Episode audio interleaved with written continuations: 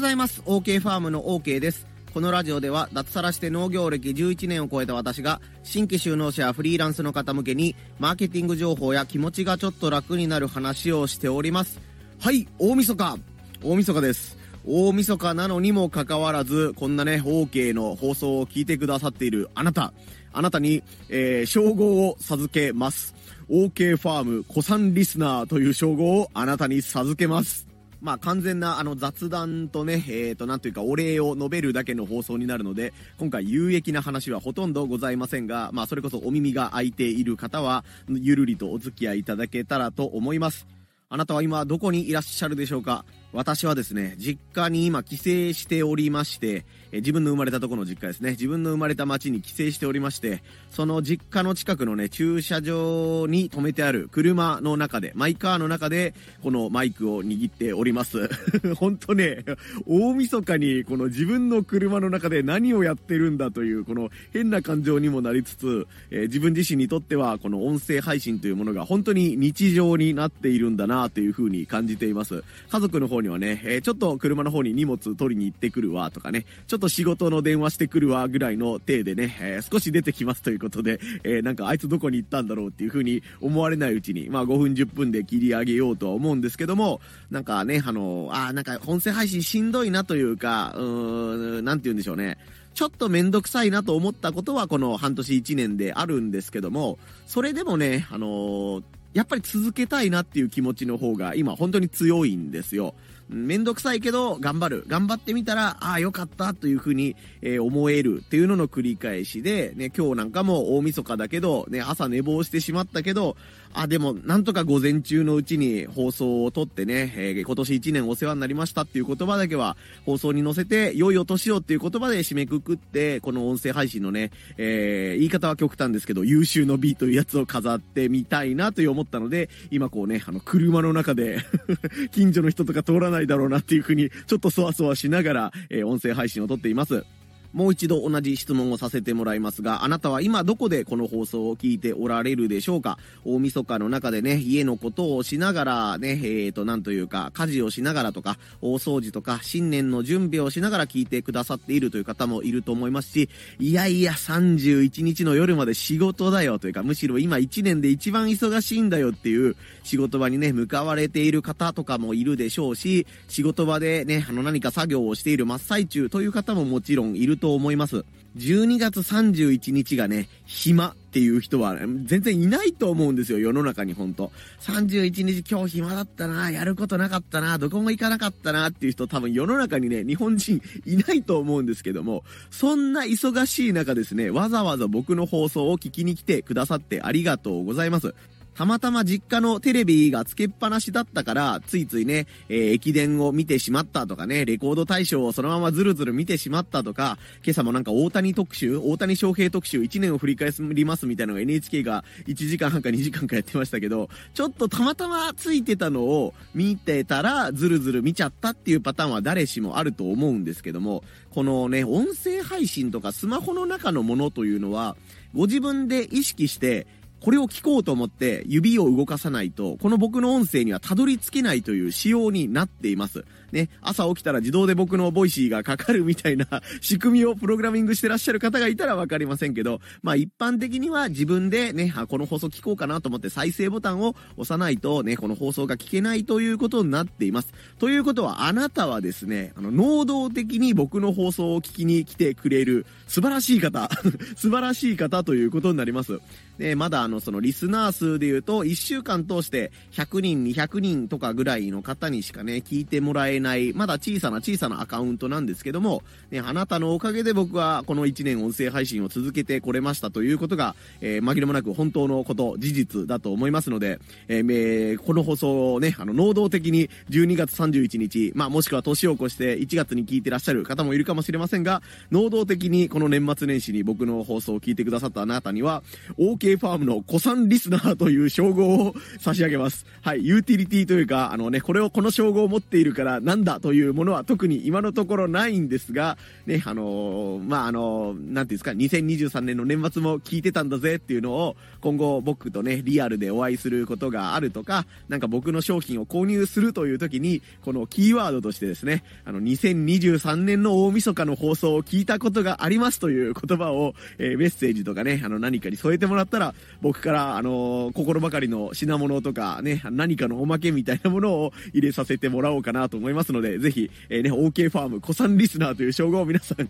大事になさってください。そして2024年になってからもですね、この音声配信の毎日放送というのは必ず、必ず続けていこうと思っています。僕人生でね、あんまり必ずとか絶対っていう言葉を使わないようにしているし、絶対っていう言葉は本当に自分でないと思ってるんですよ、基本的に。僕これ絶対やりきりますからって言って挫折した経験がね、この36年間、そんなのばっかりだったし、ね、あの、この人が好きだとかね、この人が嫌いだという風に絶対この人と仲良くなれないと思っても、仲良くなれることがあったり、あ、こいつとは絶対長い付き合いになっていくんだろうなと思ってた高校とか大学の時のね、同級生と、うー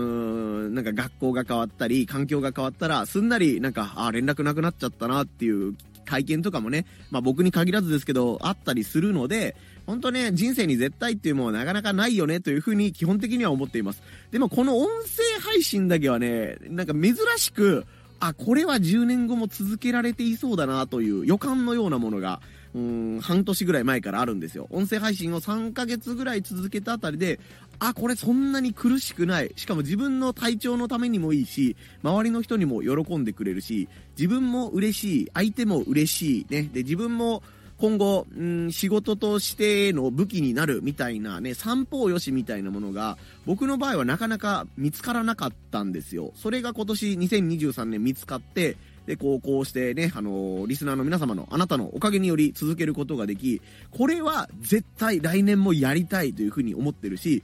2024年の年末に今年も毎日やりきりましたっていうね、ことを言いたいな。その時に今と同じような充実感を得たいなというふうに思っています。なので僕にしては珍しくなんですけども、音声配信は2024年も絶対続けていこうと思いますので、ね、あのー、くだらない放送もあると思いますし、めちゃめちゃ短いとか、えー、やる気のない放送も中にはあるかもしれませんが、これだけは必ず続けていきたいと思います。明日はまあ新年のね、ご挨拶みたいな簡単な放送になると思いますし、2日3日ぐらいはね、実はここ2週間ぐらいのコメント返しが滞っているので、えー、2023年のコメント返しみたいなことをまあ三が日で済ませながら、また4日目からはね、通常放送みたいな感じでね、お正月の間にあった出来事とか、2024年に対してこういうことを考えているみたいなことをね、少しずつ展開していこうかなと思っています。まあ本当ね、あの、この間300回記念の放送を撮ったばっかりなので、内容が本当に被っちゃって申し訳ないんですけど、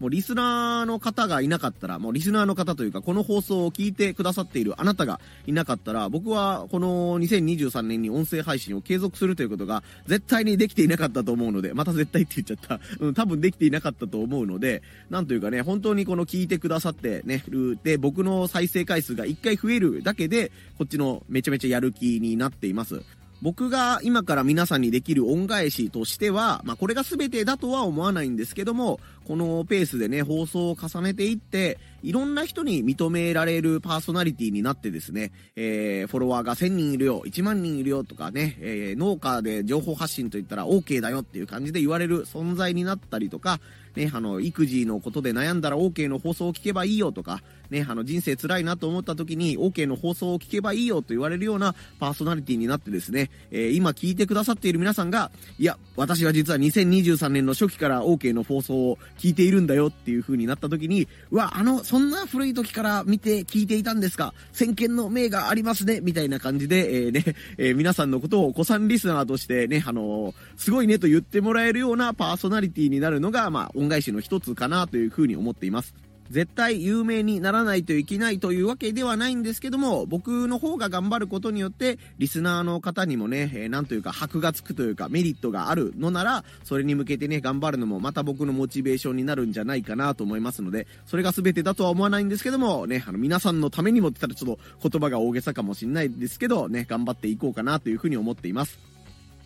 はい、ということでね、完全な雑談会とお礼の会だったんですけども、2023年本当にありがとうございました。雑談会のささらに雑談になっちゃうんですけども、昨日実家に帰省しようと思ってですね、まあ田舎道、まあ道路は2車線あるんだけども、その田舎道をね、50キロ、60キロぐらいで走っていたら、うん、普段運転に慣れてない方なのかなという感じで、ちょっと道に迷ったみたいな方が、安全確認をね、少し怠ったような感じで、こうね、あの車道に、メイン道路に、細い道路からメイン道路にバッと出てきて、僕が50キロ、60キロで、走っているのに僕の方に気づかずにね、急に前に割り込んできて、僕急ブレーキをかけて、うわーってなるっていうような出来事があったりしました。ね、こっちは完全に悪いことをしてないというか、ね、優先道路だし、向こうは完全にこっちを見ずに勝手にいきなり飛び出してきたっていうパターンなんですけども、まあ、とはいえ事故ってしまったらね、えー、半分はこっちの責任になってしまうし、ね、楽しい年末年始が大変なことになっていたと思うと、まあ、子供も乗せていたので、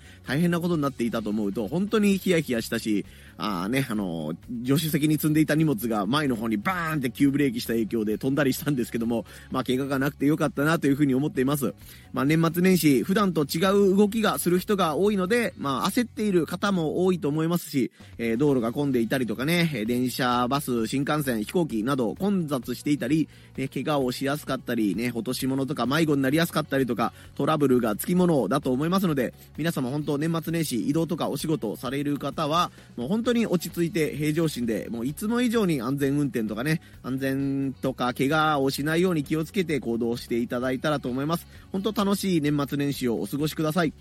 はい、それではね、年末ですけども、いつものね、恒例のね、あの、ポーズ、ポーズじゃなかった、なんて言うんですか、アクションで、えお別れをしていきましょう。はい、皆様ね、肩を上げ下げして、ね、いつもより念入りにね、肩を上げが下げして、2023年の疲れを取るつもりで、肩を上げ下げしていただいて、はい、腰を回して、腰を回して、腰を回してね、えー、体をしっかりいたわってあげてください。はい、そしてね、もう体をリラックスさせてあげつつ、2023年のラスト、ね、やるべきことを今日も頑張っていってください。ここまでのお相手は OK ファームの OK でした。また遊びに来んさい。ほいじゃあまたの。そして、良いお年を。